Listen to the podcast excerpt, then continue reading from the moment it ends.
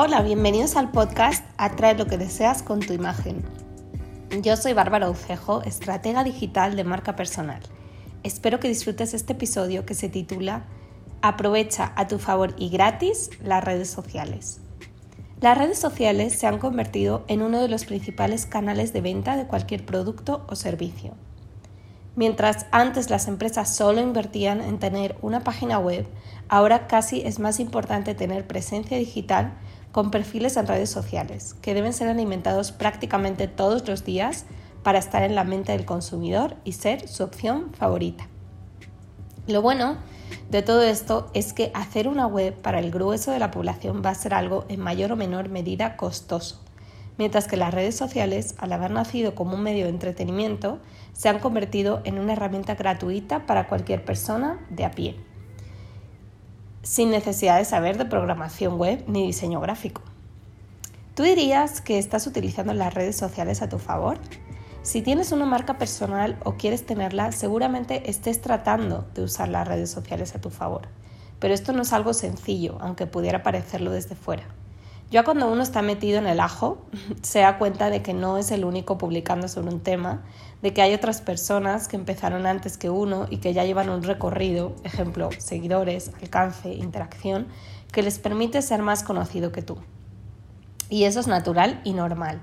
Eso ha pasado siempre en todas las áreas. Normalmente el que empieza antes lleva ventaja. Pero eso quiere decir que entonces es mejor desistir, ignorar las redes sociales? Pues no, jamás.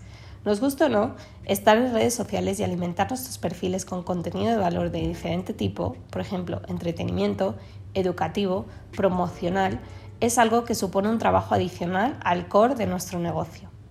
Es decir, que si eres terapeuta, por ejemplo, además tienes que hacer ciertas labores de marketer, comunicólogo y atención al cliente.